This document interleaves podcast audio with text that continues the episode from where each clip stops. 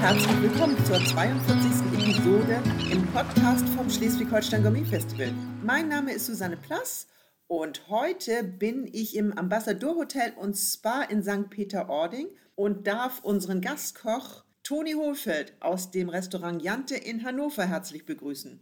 Hallo, vielen Dank für die Einladung. Sehr gerne. Sie sind in der schönen Elbstadt Dresden geboren. Stand dort schon der Entschluss, Koch zu werden fest? Das mit dem Kochen hatte sich eigentlich relativ spät erst entwickelt. So, als man halt eine Ausbildung brauchte und dadurch, dass ich halt auch viel Sport gemacht habe, sucht man sich halt schon, denke ich, dann eher so einen Beruf, wo man so ein Team ist und wo man ein bisschen auch gefordert wird und man halt so ein bisschen mehr Action hat. Und da bin ich halt irgendwie auf die Küche gekommen. Also verstehe ich das richtig? Das heißt, Sie sind über einen Mannschaftssport dann auf einen Küchensport gekommen? Genau, so ist es. Es ist ja ungefähr dieselbe Leistungsbereitschaft. Wieso sind Sie zur Ausbildung nicht in Dresden geblieben, sondern haben dann Hannover angesteuert, und zwar das Maritim Airport Hotel? Eigentlich wollte ich weg, also es ging auch darum, einfach wirklich eine Ausbildung außerhalb zu machen, hatte mir aber auch Österreich, Schweiz angeschaut. Und dann gibt es da so Ausbilder des Jahres Award. Und in dem Jahr war das Maritim Airport Ausbilder des Jahres für Köche. Da habe ich gedacht, okay, dann schreibe ich da mal hin. Das waren auch die ersten, die sich dann relativ zügig gemeldet haben, wo ich dann auch Probearbeiten war und mir hat das ganz gut gefallen. Ich gedacht, das ist ein ganz guter Anfang und deswegen bin ich dann nach Hannover gegangen.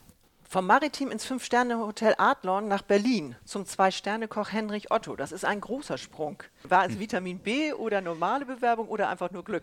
Es war von B bis E alles wahrscheinlich. Von meinem guten Freund, der mit mir auch gelernt hat. Seine Freundin hat im Adlon gearbeitet und die hat gesagt, okay, die suchen und bin dann Probearbeiten. Zu dem Zeitpunkt hatte Herr Otto einen Stern und gerade frisch angefangen. Welche Begeisterung konnte denn Henrich Otto in den zwei Jahren 2011, 2012 bei Ihnen auslösen und was war so ganz speziell an diesem Karriereschritt? Also ich war so knapp über ein Jahr da und was ich da, sagen wir mal, in einem Jahr nochmal gelernt habe, waren halt gefühlt nochmal vier Lehrjahre. Herr Otto ist natürlich sehr, sehr ambitioniert, und es sollte halt auch das Ziel mit dem zweiten werden, was halt auch in dem Jahr dann passiert ist. Durch die Handschrift zu dem Zeitpunkt klassisch mit extrem viel modernen Sachen geprägt war, man natürlich eine extreme Bandbreite gab. Plus halt, dass er ein abartiger Perfektionist ist. Und das hat viel dazu beigetragen, dass man halt viele Sachen anders sieht, alles nochmal neu überdenkt.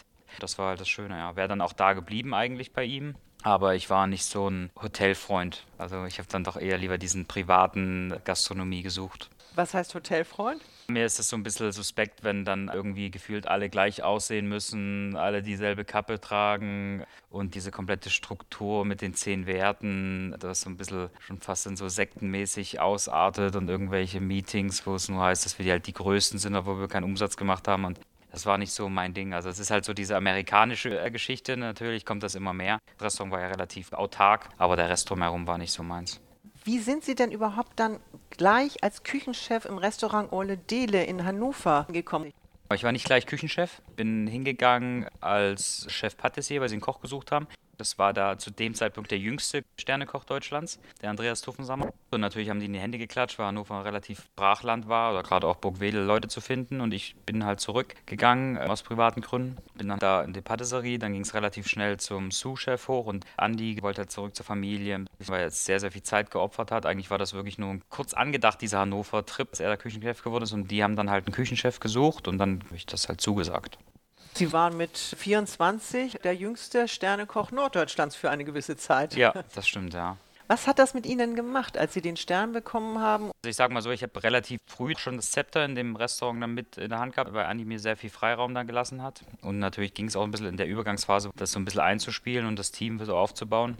Das war halt ganz gut, aber man ist als junger Mensch ein bisschen Overload. Also man ist ein bisschen zu drüber, alles ist ein bisschen zu aufgeregt, man regt sich zu schnell auf. Das ist ja meistens immer durch Unwissenheit oder durch Nervosität versucht man natürlich das Ganze mit so ein bisschen naja, fast schon Aggressivität zu übertünchen und da hat einem einfach die Coolness gefehlt und das, das muss man dann halt irgendwann lernen, das so ein bisschen abzulegen.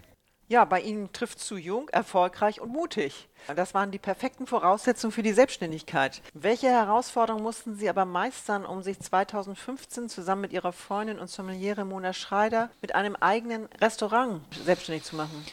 Ja gut, das Größte ist in dem Alter äh, Geld von der Bank zu bekommen, das zu finanzieren. Und es war jetzt auch kein Riesenbatzen. Hat auch eine ganze Weile gedauert, wurde auch viel abgelehnt. Dann über zwei, drei Privatwege konnten wir das dann relativ gut auffangen. Das war halt eigentlich so der schwierigste Punkt. Das Objekt hatten wir relativ schnell. Und das musste auch alles hintereinander weggehen. Natürlich, wir waren arbeitslos. Man hat da nicht so viel Rückhalt in dem Alter und kann sich da durchfinanzieren. Deswegen hatten wir da gefühlt nur dreieinhalb Monate Zeit zu renovieren und zu eröffnen und das Geld zu beschaffen.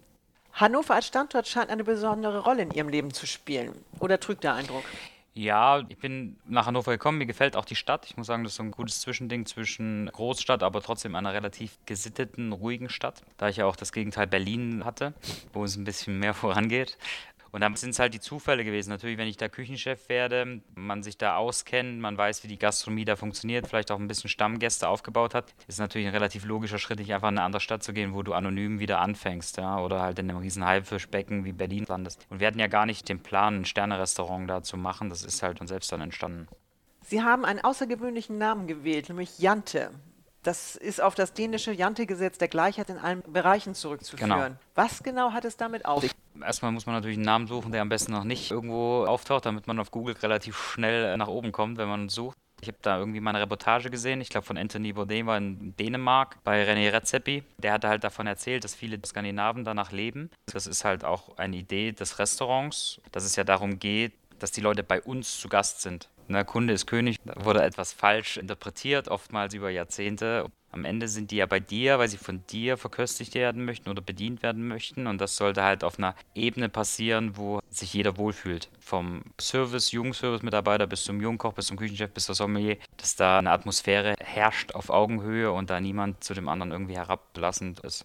Und das haben wir eigentlich konsequent durchgezogen und das war halt mit dem Namen eigentlich perfekt. Da stimme ich hinzu. Sie sagten eben etwas von Atmosphäre. Sie legen da besonderen Wert darauf. Beschreiben Sie doch mal unseren Hörern, wie sieht Ihr Restaurant aus? Man muss sagen, also ich finde es natürlich auch sehr, sehr schön bei uns, aber die Mona hat das alles eingerichtet und dadurch, dass es so ein bisschen skandinavisch angehaucht ist von der Einrichtung und von der Küche auch leicht, obwohl es schon eher deutsche Küche mit einem Flair. Wir haben halt extrem viel Holz, sehr, sehr klares Bild mit so leicht bräunlichen Ledersesseln seit neuesten, ein Holzboden, eine Holztheke, anthrazitblaue Wände, auch keine großen Bilder, nur wenige Blumen mit ein paar Kerzen. Das ist wie als wenn man in so einer Holzhütte wäre, gemütlich sitzen, relativ düster. Aber mit riesen Fenstern. Ja, aber abends ist es ja Gott sei Dank dunkel. Was heißt Gott sei Dank? Es ist natürlich schön, dass man nach draußen gucken kann und das macht den Raum natürlich auch ein bisschen größer, weil es ja schon ein halbrundes, schmales Restaurant ist. Also wir haben ja wirklich nur Platz für acht Tische. Acht Tische bedeutet wie viele Personen? Kommt drauf an, es sind drei Zweiertische und fünf äh, Vierer plus halt die Bar, die auch sehr gerne angenommen wird, um zu essen, weil es dann natürlich ein bisschen mehr Action ist. Aber wir fahren circa durch Corona bis in 20, weil es sehr viele Zweier halt kommen, aber so bis 28, 30 ist dann so Normalität. Also gut zu handeln? Ja. Ich war ja leider noch nicht bei Ihnen, aber habe gehört, bei Ihnen kochen die Köche nicht nur, sondern Sie bedienen auch die Gäste. Ist das richtig? Das ist richtig. Vom ersten Snack bis zum letzten Petit Four wird alles von Köchen serviert. Ist am Anfang aus der Not geboren gewesen, weil wir halt einfach kein Servicepersonal hatten. Es gibt halt kein Servicepersonal anscheinend mehr auf dieser Welt. Zumindest Leute, die das gerne machen. Und dann war es natürlich ein Kalkulationsfaktor, dass du ja eine viel größere Produktion fährst in der Küche als im Service es ist auch für den Gast einfach viel angenehmer, wenn der das erzählt, der einfach am meisten Ahnung davon hat und jede Rückfrage beantworten kann und das mit einer ganz anderen Ambition erzählt, weil er es einfach hergestellt hat. Ja, das ist wie, wenn der Koch jetzt über Wein was erzählen müsste. Kann er vielleicht, hat er sich vielleicht auswendig gelernt, aber es kommt halt nicht ehrlich. Und so ist es halt wirklich sehr, sehr direkt und jeder erzählt das halt mit seinen eigenen Worten, weil er es halt auch wirklich gemacht hat. Wie viele Köche haben Sie denn in der Küche? Wir sind aktuell sechst. Ist ja auch eine schöne Truppe dann, Eine ne? gute Mannschaft. Langt auch. Mehr Platz haben wir nicht. 2020 gilt ja als das Corona-Lockdown-Jahr. Bekamen Sie und Ihr Team den zweiten Michelin-Stern verliehen. Mit den lobenden Worten: Alles ist angenehm umgezogen, vom skandinavisch geradlinigen Stil bis zum charmanten Service. Was hat die hohe Auszeichnung bei Ihnen ausgelöst? Zum Beispiel in Richtung andere Speisen, andere Gästeklientel? Also wir waren sehr, sehr überrascht, weil wir eigentlich nicht damit großartig gerechnet hatten. Wir hatten zwar die Einladung zur Gala, aber selbst dann habe ich halt gedacht, ja gut, sind halt auch viele eingeladen. Dann wurde die natürlich durch Corona abgesagt und habe ich das eigentlich relativ verdrängt. Und natürlich wartest du an dem Tag, was überhaupt passiert, weil es ist so oder so spannend, was in der Gastronomiewelt passiert, ob es neue drei Sterne gibt, ob es neue Ein-Sterne gibt. Und dann äh, wurden wir halt auch angerufen und das war halt eine Riesenfreude. Aber wir haben da jetzt nicht angefangen, großartig viele Sachen zu ändern. Der Plan steht sowieso, wie das Restaurant zu funktionieren hat und warum sollten wir was ändern, wenn es halt so funktioniert hat und wir den zweiten kriegen. Also deswegen waren wir da relativ entspannt. Man hat das ja sowieso fast gar nicht verarbeitet, weil wir dann nur noch zwei Wochen Service hatten. Also wir haben noch neun Tage gekocht. Und dann war er dicht. In der Zeit haben wir dann halt auch die Küche renoviert und dadurch hattest du ja gar nicht diese riesen medialen Aufmerksamkeit, wo du das richtig realisierst. Deswegen ist es so ein bisschen an uns vorbeigelaufen. Kriegen Sie denn jetzt eine andere Gästeklientel? Weil es gibt ja so Gäste, die fahren zwei und drei Sterne Restaurants hinterher. Da hat man sicherlich auch dass da jetzt natürlich mal ein paar kommen, die vielleicht von außerhalb nochmal kommen, obwohl wir das vorher auch schon hatten. Natürlich haben wir mit dem Aqua in Wolfsburg sowieso ein gutes Zugpferd mit drei Sternen. Und dann überlegt man sich, okay, vielleicht hält man doch nochmal in Hannover jetzt mit zwei Sternen. Das kann schon sein. Durch Corona hat sich halt viel geändert. Wir haben ja auch vorher diese vier, fünf Jahre immer geschaut, wo kann man was ändern, wo kann man optimieren. Einen eigenen Töpferer besorgen, der einem die Teller macht. Bei uns ist eigentlich fast da nie Stillstand und das hat aber nichts mit Sternen oder Punkten oder sonstigem zu tun, sondern es ist einfach unser eigener Antrieb. Mit Corona kam ja auch der Personalmangel. Ja, der war vorher schon da. Gut, aber es hat sich ja jetzt noch verstärkt. Ja, das Sie, stimmt. Sie suchen derzeit Personal, wie die gesamte Branche. Hm. Jetzt haben Sie die Chance, über den Podcast zu sagen, warum macht das Arbeiten bei Ihnen unheimlich viel Spaß? Es liegt an erster Stelle dran, dass es halt wirklich auch ein sehr gutes Team ist. Auch von der Persönlichkeit her der Leute bei uns sehr, sehr angenehme Menschen. Ich denke, man kann auch viel lernen bei uns, wenn man möchte. Man wird auch respektiert und das ist halt das, was uns, glaube ich, ausmacht, dass jeder natürlich eine gewisse Art von Mitspracherecht hat. Und am Ende wollen wir, und das glaube ich ist sowieso das Ziel der ganzen Gastronomie, gerade in dieser Höhe der Michelin-Sterne-Punkte, eine Vier-Tage-Woche hinaus. Also dass einfach mehr Work-Life-Balance herrscht, was auch nötig ist natürlich zu selben Gehalt und allem drum und dran, ist das einfach der Zukunftsweg zu sagen, okay, das Restaurant halt vier Tage nur noch zu öffnen. Die Kosten laufen ja weiter. Ja, genau. Die Kosten müssen die Gäste tragen. Das heißt Preiserhöhung. Genau.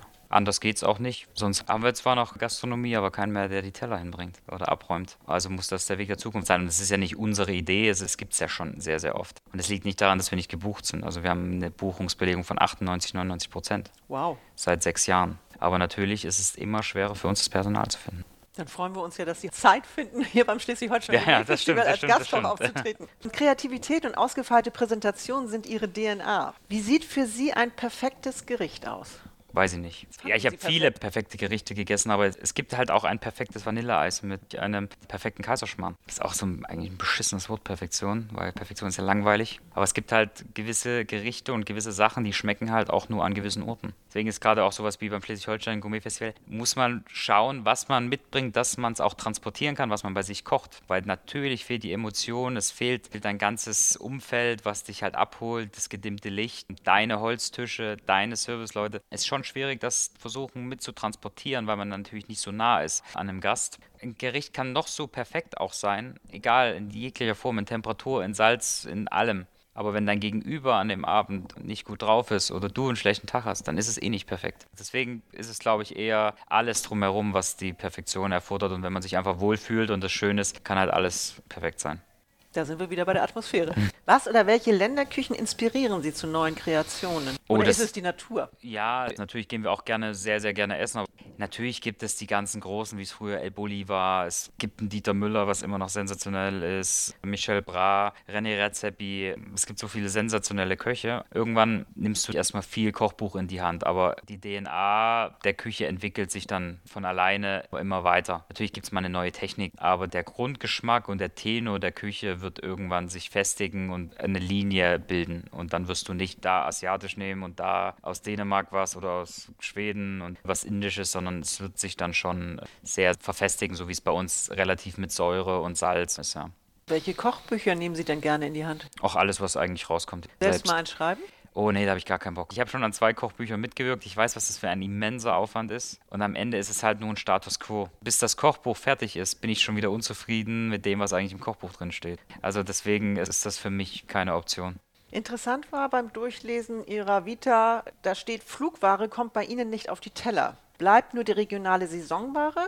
Corona ist auch ein schwieriger Partner, was das angeht, weil natürlich auch viele Bauern runtergefahren haben. Manchmal weichst du aus. Du musst manchmal ausweichen. Aber die Forelle kommt bei uns direkt aus der Wedemark. Der Aal kommt aus der Wedemark. Wir haben Rinder aus Süddeutschland, sehr, sehr viel von der Müritz, sehr, sehr viel von Brandenburg. Natürlich kommt auch mal ein Kaviar oder ein Perigord-Trüffel, wie wir heute Abend serviert werden. Aber es geht mir halt darum, dass hier kein Bluefin-Tuna kurz gebraten auf die Karte kommt. Wir nicht Seeigel oder sonstiges verarbeiten. Also wir schauen, dass es so nah ist wie möglich. Wir haben natürlich trotzdem Pfeffer. Wir arbeiten auch mit Zitrusfrüchten. Aber wir haben, wie wir heute servieren, Pfirsicheis, was von unserem Kaffeelieferanten kommt, wo der Pfirsich, den wir eingekocht haben im Sommer, 99,9 Prozent schaffen wir es. Aber man muss natürlich auch eine gewisse Art von Qualität und Niveau halten. Oder im Winter gibt es dann halt schon sehr, sehr viel eingelegte Sachen.